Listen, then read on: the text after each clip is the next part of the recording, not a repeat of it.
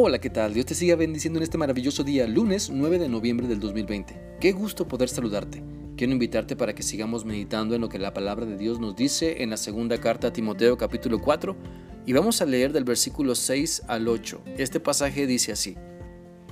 En cuanto a mi vida, mi vida ya fue derramada como una ofrenda a Dios. Se acerca el tiempo de mi muerte. He peleado la buena batalla, he terminado la carrera y he permanecido fiel y ahora me espera el premio de la corona de justicia que el Señor, el juez justo, me dará en el día de su regreso. Y el premio no es solo para mí, sino para todos los que esperan con anhelo su venida. Se cree que en cuanto el apóstol Pablo escribe, o cuando el apóstol Pablo escribe más bien esta carta y estas palabras, ya estaba cerca su muerte. Tal vez ya se había dictado su sentencia, sin embargo, sus palabras no son de desesperación, sino de fe, de valor, de esperanza y confianza en que había hecho las cosas bien, de que había cumplido de manera fiel con la encomienda que Dios le había dado. Por eso el apóstol Pablo usa la expresión mi vida ya fue derramada como una ofrenda a Dios. Pues esta frase encierra el propósito también de nuestras vidas en Cristo. Cada uno de nosotros debe ofrecer su vida a Dios de esa manera, como una ofrenda agradable al Señor. Y esa ofrenda de nuestra vida debe estar saturada con obediencia, con servicio, debe estar saturada con amor, con fidelidad, con mansedumbre, llena de fe, con gozo y nuestra vida es la mejor ofrenda que podemos dar a Dios. Si es así, si nuestra vida es la mejor ofrenda que podemos dar a Dios, entonces llenémosla con gratitud, echémosle mucha belleza al ser pacientes, misericordiosos, pacificadores. El fruto del Espíritu Santo embellece nuestra vida. Nuestra sumisión a Cristo embellece nuestra vida y servicio y así podemos presentar la mejor ofrenda a los pies de Cristo.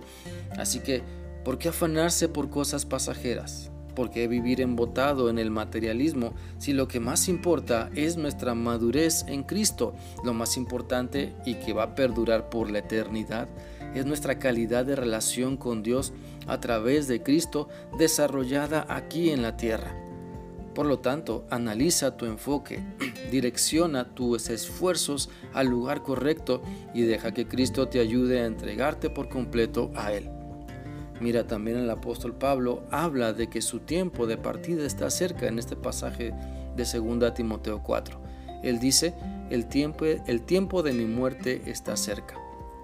Y al igual, y al igual que el apóstol Pablo, todos algún día partiremos de este mundo como dice Hebreos 9:27, y de manera que está establecido para los hombres que mueran una sola vez y después el juicio. Pero la muerte para el cristiano no significa desesperanza, no significa el fin, sino es la esperanza gloriosa de ver cara a cara a nuestro Señor. La muerte para el cristiano es un paso más donde nos acercamos a las moradas celestiales que Cristo ha preparado para nosotros. La muerte para quien sigue a Cristo no implica desesperanza, sino el cumplimiento de la palabra de Dios. Ciertamente a los que quedamos aquí en la tierra nos duele, nos entristece la partida de un ser querido, pero también tenemos la esperanza de que un día le veremos y adoraremos juntos por la eternidad al Rey de Reyes y Señor de Señores. Por eso la Biblia nos recuerda en Romanos 14 del 7 al 8 lo siguiente pues no vivimos para nosotros mismos, ni morimos para nosotros mismos. Si vivimos es para honrar al Señor, y si morimos es para honrar al Señor. Entonces, tanto si vivimos como si morimos, pertenecemos al Señor. Si estamos en este cuerpo terrenal, somos de Cristo, y si partimos a su presencia, seguimos en sus manos. La realidad de la muerte no cambia los planes de Dios. Recordemos también lo que la Biblia nos dice en Romanos 8 del 38 al 39. Por lo cual estoy seguro de que ni la muerte, ni la vida, ni ángeles, ni principados, ni potestades, ni lo presente, ni lo porvenir, ni lo alto, ni lo profundo, ni ninguna otra cosa creada nos podrán separar del amor de Dios que es en Cristo Jesús Señor nuestro. Si estamos siguiendo a Cristo, estamos en sus manos, y nada nos puede separar de su amor, ni aun la muerte pues ella no representa el fin para el que ha entregado su vida a Cristo, sino que solo representa una etapa a donde ahora cumpliremos el propósito de estar en la presencia de Dios, viéndole cara a cara, para adorarle y honrarle para siempre. Por eso es importante preguntarnos, ¿y qué de tu vida?